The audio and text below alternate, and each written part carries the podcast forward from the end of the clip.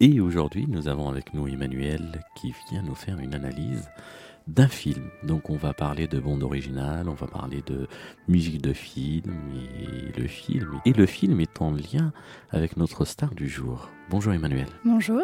De quoi tu souhaites nous parler aujourd'hui? Alors aujourd'hui, je vais vous parler du film Pépé le Moco. C'est un film qui a été réalisé par Julien Duvivier en 1937 et adapté du roman éponyme d'Henri Labarthe. Ah cool. On va, tu vas nous faire un voyage. euh, On va faire un voyage dans le temps. Exactement.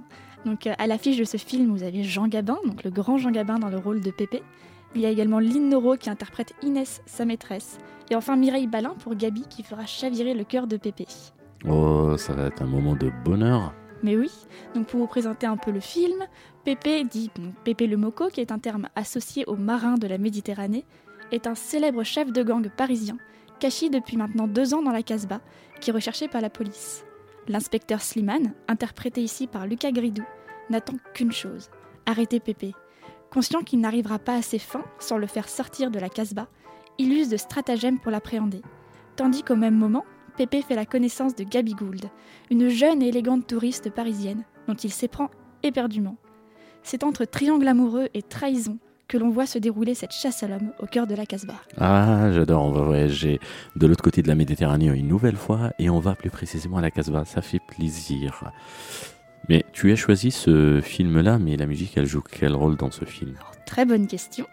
Je pense que dans ce film, on peut dégager deux axes d'analyse. Tout d'abord en replaçant le film dans un contexte historique qui est nécessaire, puisque je le rappelle, ce film a été réalisé en 1937. L'Algérie est encore une colonie française qui ne retrouvera son indépendance qu'en 1962. On peut donc se demander en quoi les musiques de ce film sont-elles un indicateur de ce contexte colonial. Et à la suite de cela, on peut tout simplement comprendre comment la musique accompagne la narration dans le film, tout bonnement, comment la musique raconte-t-elle l'histoire de Pépé le Moco. Et du coup, en fait, c'est quoi pour toi le, le- le- le contexte Alors on peut placer le, film Pépé le Moco dans le genre cinématographique qu'est donc le cinéma colonial. Donc, dans son article Propos sur le cinéma colonial en tant que genre populaire, paru dans la revue L'homme et la société en 2004, Saïd Tamba définit le genre donc, comme euh, un genre cinématographique imbriquant inéluctablement divertissement, intérêt scientifique et propagande, que la motivation soit désintéressée ou commerciale, faire un film sur des environnements sociaux et culturels dits exotiques entraîne un traitement de l'image assujettie à la domination. Et toujours dans ce contexte de cinéma colonial, l'Afrique, qui avait été jusque-là sous-représentée à l'écran, devient du fait de sa proximité, et l'Afrique du Nord en particulier, le lieu de prédilection de tournage en tout genre. Alors comment cela s'illustre-t-il concrètement dans le film, et plus particulièrement via l'usage de la musique?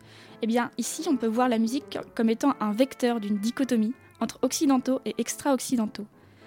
Il est vrai qu'avant même de voir une seule scène de ce film, il y a un détail frappant, ce sont les compositeurs. Il n'y a en effet pas un seul compositeur mais deux qui se partagent la création de la bande-son du film, qui ne sont autres que Vincent Scotto et Mohamed Igerbouchen.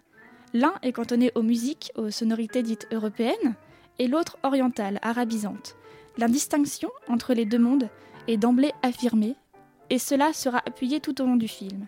Tout d'abord, dans la scène d'exposition de la Casbah. De tous côtés, dans tous les sens, des escaliers, des montées abruptes comme des échelles, des descentes vers des gouffres sombres et puants, des porches suintants, envahis de vermine et d'humidité, des cafés obscurs, bondés à toute heure, des rues désertes qui habitent le silence, des rues aux noms étranges.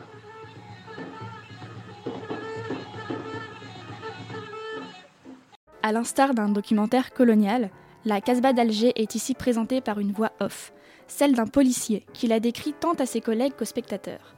À travers ce regard, la Casbah revêt des allures de coupe-gorge, un dédale malfamé aux rues sombres, sales et mystérieuses. Cette voix off est suivie d'une musique arabisante, influencée notamment par le chabi, qui traverse avec le spectateur les rues sinueuses, hasardeuses, et dont une atmosphère lourde se dégage. C'est ainsi que ce regard, et il faut bien retenir ceci, à la fois occidental et dominant, puisqu'il s'agit de celui du policier, nous renseigne sur ce, qu'est la Casbah. Plus tard dans le film, la scène de présentation de Gabi Gould et de ses amis porte un tout autre point de vue. Ici, la futilité, la superficialité est mise en avant, avec la richesse et la douceur des éléments montrés à l'image. C'est par le biais d'une séquence lumineuse, claire avec vue sur la Méditerranée, que nous sont exposés ces personnages attablés à la terrasse d'un hôtel luxueux. La musique d'habillage y est légère, discrète. Les violons sont dansants, loin de la manière dont nous était décrite la Casbah auparavant. Ici, le spectateur se retrouve face à l'archétype des touristes occidentaux. Cette scène est d'ailleurs interrompue par un fondu sur le salon Alibaba. Le nom est d'ailleurs parlant puisque les références qui sont, qui sont montrées, qui sont, qui, sont, qui sont désignées, doivent parler immédiatement au spectateur occidental. Et la musique ici charge a, pour charge. Pardon. Et la musique, elle aussi, change pour devenir ce chant plus lourd, plus solennel, qui contraste avec la musique d'habillage de la présentation des personnages précédents. Et enfin, la distinction est d'autant plus frappante dans cette autre scène, dans laquelle l'usage de, de, la musique fait partie ici de la diégèse, c'est-à-dire qu'elle fait partie de l'histoire. Les personnages l'entendent et y sont confrontés. Cette fois-ci, on retrouve les amis de Gabi qui visitent les rues de la Casbah accompagnés de Slimane et sont, ils se trouvent désormais dans le fameux salon d'Ali Baba. Oh, mais il y a un phono, faisant un peu de musique.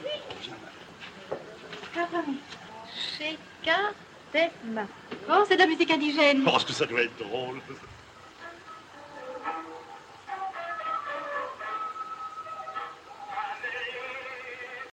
Curieux d'écouter de ce qu'ils appellent de la musique indigène, Ici, ils font usage du phonographe, qui était vraiment prétexte à écouter de la musique. Le phonographe sera tout au long du film un indicateur pour écouter la musique. Mais euh, cette musique qu'ils considèrent comme une musique indigène et qu'ils euh, considèrent comme drôle, au final, ne leur plaît pas tant que ça puisqu'ils la changent peu de temps après.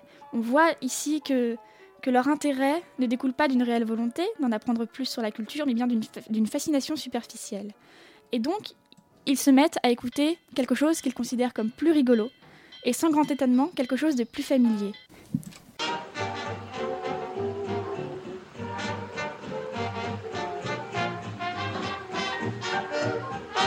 Une musique plus jazzy, plus, plus légère, qui s'apparente plus à la personnalité de ces touristes occidentaux, qui contraste donc encore avec les musiques qui s'apparentent à la Casbah.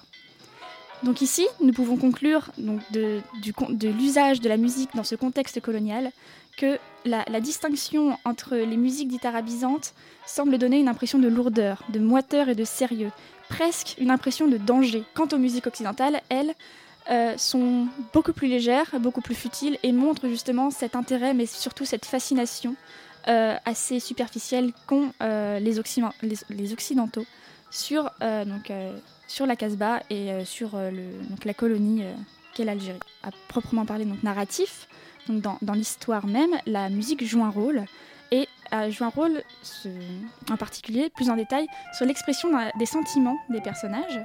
Donc, je peux d'abord parler de, de, la passion amoureuse qui naît entre Pépé et Gabi. C'est vrai que la première rencontre est une rencontre rocambolesque et inespérée de Pépé et Gabi, suite à la tentative ratée de l'arrestation de Pépé dans la Casbah. C'est une scène qui se déroule à huis clos. Gabi vient d'entendre parler pour la première fois de la légende de Pépé le Moco. Et à l'arrivée de celui-ci, quelque temps après, quelque chose se passe. La musique s'installe et enveloppe les personnages. Une intimité se crée. Le niveau sonore prend de l'ampleur jusqu'à dominer la parole des protagonistes. Elle communique l'intensité de la scène, accompagne les sentiments naissants des futurs amants. On peut entendre la mandole souligner le jeu de regard de Pépé qui s'arrête tout d'abord sur les diamants. Il ne faut pas oublier que Pépé est connu pour être un escroc et un voleur. Mais contre toute attente, son regard continue jusqu'à croiser celui de Gabi, puis finit par se poser sur sa bouche, marque d'une sensualité. On retrouve dans cette scène euh, vraiment ce rapport, ce rapport au corps et ce rapport au sentiment, qu'on retrouve dans une autre scène, dans le salon Alibaba, avec Gabi et ses amis. Donc là, lors du premier extrait diffusé, que nous avons entendu tout à l'heure, les deux personnages discutent calmement de leurs souvenirs, notamment de leurs souvenirs de, Paris. Mais une fois que la musique change pour devenir cet extrait jazzy, le rapport entre les deux change lui aussi. La musique devient un prétexte à la danse et donc au premier rapport physique entre les deux.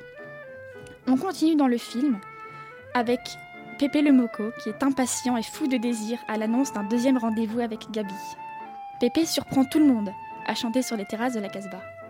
Aujourd'hui c'est merveilleux, je suis je suis joyeux, je vois tout avec du soleil dans les yeux. Car je le dis sans détour, je viens, c'était bien mon tour de gagner de l'amour. Que faut-il pour être heureux dans la vie? Une poulette de Oh, il y a plein de bonheur, c'est Pépé mon tombe dans les bras. Et l'amour, ça vous fait voir tout en rose. la seule chose dont on ne se lasse pas. Il chante ici sa joie, l'allégresse. Les images accompagnent également son bonheur, d'une séquence lumineuse sur lui et les habitants de la Casbah. C'est d'ailleurs la seule séquence lumineuse sur la Casbah qu'on a tout au long du film. Nous avons une suite de plans de femmes souriantes, dansantes, tamisant leurs riz et faisant balloter leur poitrine au rythme des paroles et des percussions. Pépé va retrouver Gabi, et plus encore, il compte retrouver Paris le temps d'un rendez-vous. Paris, justement, une ville qui tient une place toute particulière dans le cœur de Pépé. Paris laisse poindre en lui une certaine mélancolie qui va apparaître à la suite du film. En effet, à la suite de, ce, sentiment amoureux qui naît, la nostalgie va, tout, doucement s'installer également. Et nous comprenons justement cette, cette arrivée de la nostalgie qui se fait petit à petit suite à une scène où, après une manipulation de l'inspecteur Slimane, Gabi croit Pépé mort. Pépé, lui, désespère de la voir venir, mais comprend qu'elle ne viendra pas, pensant qu'elle l'a tout bonnement abandonné. C'est dans une scène entre Pépé et Tania, interprétée par la chanteuse Fréhel, qui elle aussi, au même moment, vient de perdre son amant arrêté quelque temps plus tôt en ville, que la mélancolie profonde ressort enfin chez les deux personnages. Tania lance un disque sur le phonographe et joue Où est-il donc? Un objet de nostalgie pure. Mon moulin à la place blanche, mon tabac, mon bistrot du coin. Tous les jours pour nous, c'était dimanche. Où sont-ils les amis, les copains? Où sont-ils tous nos vieux bals musets Leur java au son de l'accordéon où sont-ils tous mes repas sans galette? Quand je bouffais, même sans avoir un rond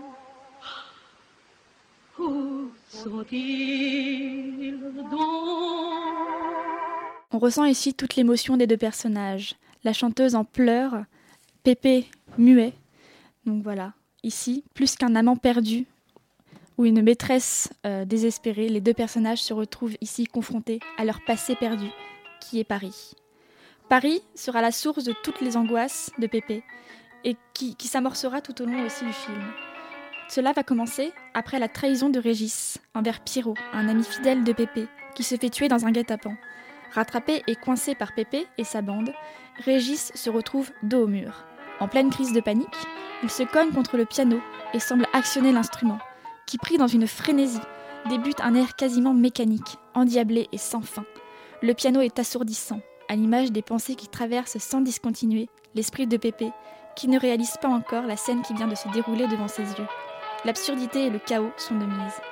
En proie au désespoir, Pépé poursuit avec un rejet de tout ce qui représente la Casbah. Il l'exprime en faisant référence à la musique, avec l'image du phonographe.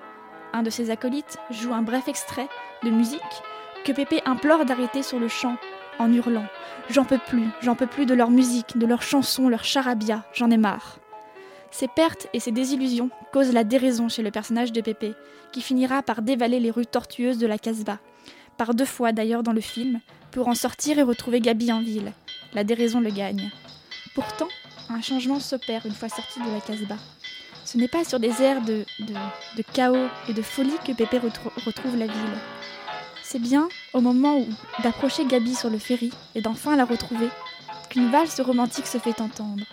C'est toujours sur cette air que Pépé se fait finalement arrêter, trahi par sa maîtresse jalouse. Les pertes, les trahisons et les désillusions auront eu raison de lui. Et c'est face à Gabi qu'il se donne la mort, toujours sur cet air de romance. Que, donc, que retenir donc de ce film? En une phrase, je pourrais le définir comme étant la transposition de la tragédie shakespearienne Roméo et Juliette dans la Casbah d'Alger en pleine période coloniale. Ça nous a fait voyager et on te remercie Emmanuel. Et je pense que tous nos auditeurs vont adorer ce passage. Merci encore une Merci fois. beaucoup.